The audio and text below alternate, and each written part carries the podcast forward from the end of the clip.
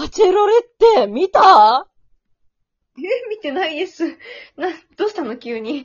全然私ちょっと、ね名前は知ってるけど、見たことないんだよね。いやー、バチェロレって、あの、かの有名なバチェラー、えーハイスペ男を複数人の女性がどうにかして落とし合うっていう、あの恋愛リアリティショーはご存知ですかね？まあなんか Amazon プライムビデオ開くとね、広告出てくるから、まあなんとなく概要だけは知ってるけど、まあでもなんかああいうのって流行ってるからなんかこうちょっと逆に見る気が湧かなくて今までちょっと敬遠してたところがあるっていうか、なんていうか、まあわかります？いや、私もね、小太郎さんと本当同じ、そういう流行のものに対して車に構えちゃうタイプなのよ。うんうんうん。なんかね、どうせ見たら面白いっていうのはわかるんだよ。うんわかるけど、なんか、うん、みたいになっちゃうんだよね。うーんだよね。流行ってるから逆にちょっと手出したくないなって思っちゃうよね。なんか今更見たっていうのも嫌だし、なんか、ねえ、なんでなんだろうね、こういうのって。車に構えてるって言うんだろうね、こういうの。そう、流行に乗っちゃう自分ダサって感じるところも正直あるよね。うーん。そう、あと今更見始めますなんてちょっと言うの恥ずかしいっていう気持ちもあるのかもしれない。今更見て面白かったね、あの回見たとかって言っても、え、今更って思われるのが嫌なのかな。思われちゃうのもね、ちょっと恥ずかしいよね。わかる。でもね、うん。私は見ちゃった。見ちゃったの？その壁を乗り越えてあなたはそっち側に行ってしまったの？そう。いや、でもこれはちょっと理由があるんだよ。ん何？だって、まあどうせ流行ってるからとか見始めたんでしょ？いや、そもそも私はね、あの、うん。一週間に10本以上のラジオを聞く人間なんだけどね、小太郎さん。愛がすごいね、ラジオへの。そう。いやー、今週に入ってからね、うん。あー今収録してるの火曜日なんだけど、火曜日までに4本ほどラジオを聞いたんですけど、おうおうおうおうち、ちなみに一週間って何曜日から始まる設定なんですか？あ、えーっと、日曜日からでお願いします。なるほど。かしこまりました。続けてください。はい。で、まあ今日火曜日だけど、日月でラジオを4本聞いたんですけど、うん。多いなぁ。うん。4本ともバチェロレッテの話をしてた。いや、それ、ほぼバチェロレッテじゃん。バチェロレッテ聞いてたん？一応ね、あの、パーソナリティはそれぞれ違うんだけど、もうも全部のラジオで、いやー、バチェロレッテ面白いっていう話をしてた。う。え、そんなに？いやいやいやいや、嘘だってさすがにそれはちょっとなんか提供とかもらって持ってるんじゃないの？そんな、だって4本もバチェロレッテの話する？たとえ面白かったとしてもさ、そん、そんなね、そんな言います？そんな面白、面白いの？全部スポンサーで Amazon プライムついてませんよ。ついてないんですか ?Amazon プライムがついてないのに言う意味はないってことは、まあ、ガチなんだ。え、そんなに流行ってるんだ、バチェロレって。もう私の中ではもう10分の4、もう1週間の10分の4をバチェロレッテで満たされちゃったっていう今状態なのよ。あまあそうね。一週間が10っていうのがちょっと謎ですけど。そうだよね。ほぼほぼ今満たされてるわけよね。そう、1週間に聞くラジオを10としたうちの4が満たされた状態でバチェロレッテの話されたら、もうバチェロレッテの話しか、ね、頭の中に入ってこない。マジで今日火曜日だけど、うん。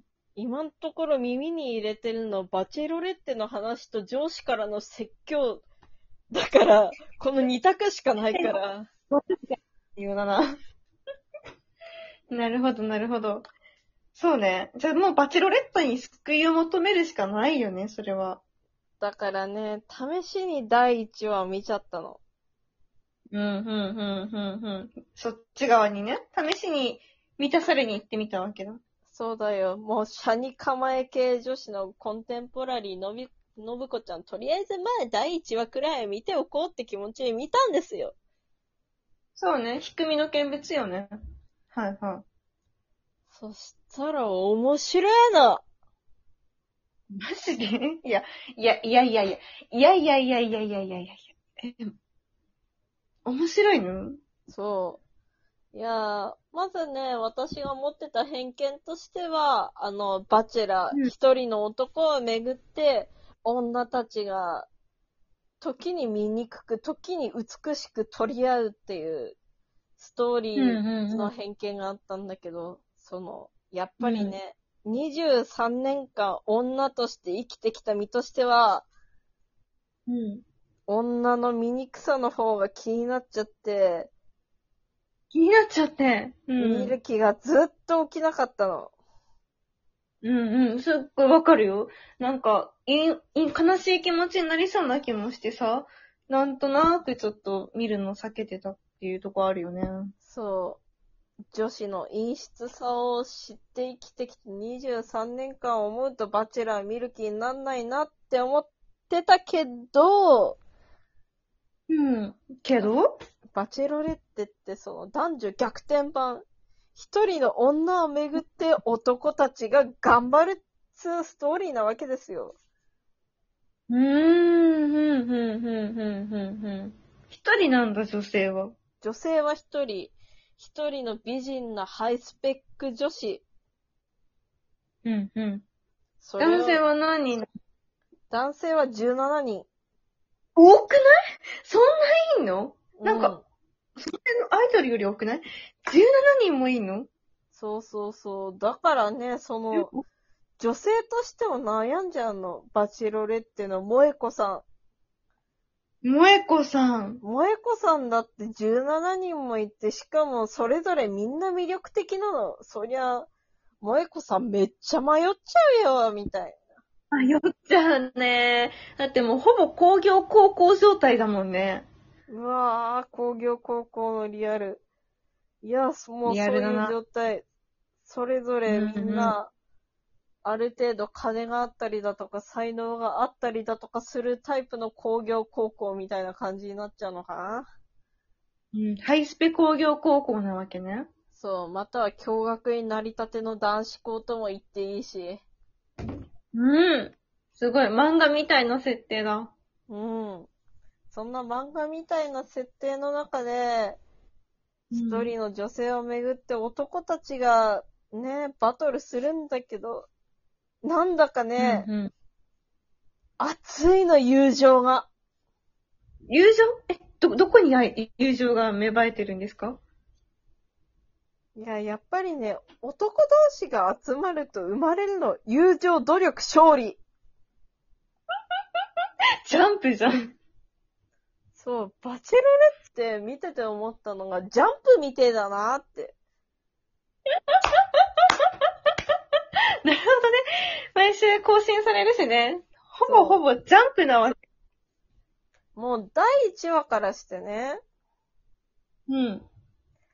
17人の男たちはそれぞれ一人の美しい萌子さんにアピールしていくわけなんですけど、でもその中で一人、どうしても萌子さんにアピールする勇気が出なくて、ついには泣き出しちゃう男が現れるの。そんな、そんな漫画みたいな可愛いことあるの？そう。彼にはね、男としても素敵な見た目をしていて、さらには、才能も溢れた、もう十分な男なの。それでも萌子さんに、他の男たち、他の男たちの魅力に圧倒されたり、萌子さんの魅力に圧倒されたりで、萌子さんの、うんになかなかアプローチできないっていう、そんな男もいるんですよ。おー、けなげで可愛いの。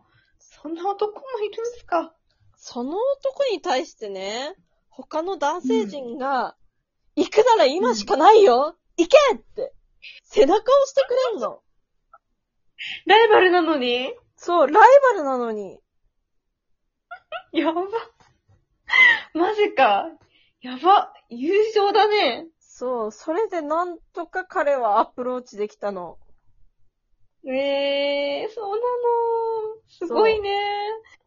他にも、うん。もう、最初に、最初はね、まず一人ずつアピールしていくっていうターンがある、あって、うんうんその後全員集合してから、それぞれ頑張って誘って二人きりにどうにかこぎつけてアプローチするっていう、第一ターン、第二ターンがあるんだけど、うん、うん、うん、第一ターンでもうものすごくぶっかましてくれる男性がいたんですよ。うん。ほ1対う。ぶっ1に勝手にならせてくれて、そこでアピールするっていう、その第一ターンの、で、ぶっかます男がいて、そして第二ターン、全員集合してからどうにかして、一人の女性、うん萌子さんを誘い出す、出そうっていう、なかなか勇気のいるターンがあるんだけど、そこで第一ターンで一番ぶっかましてくれた男性が、一番最初に誘ってくれたの。うーん。もう周りの人からは、最初から頑張ってくれた人が、もうまた勇気持って、頑張ってくれたっていうのが、周りにとって励みになるし、うん、うん、うん、うん。女性にとっては、萌子さんにとっても、もう一発屋だけで終わらないというか、最初の勢いだけで終わらなかったんだな、この人っていう勇気をくれるっていう。おー、努力と勝利じゃん、それも。友情、努力、勝利だよ、これ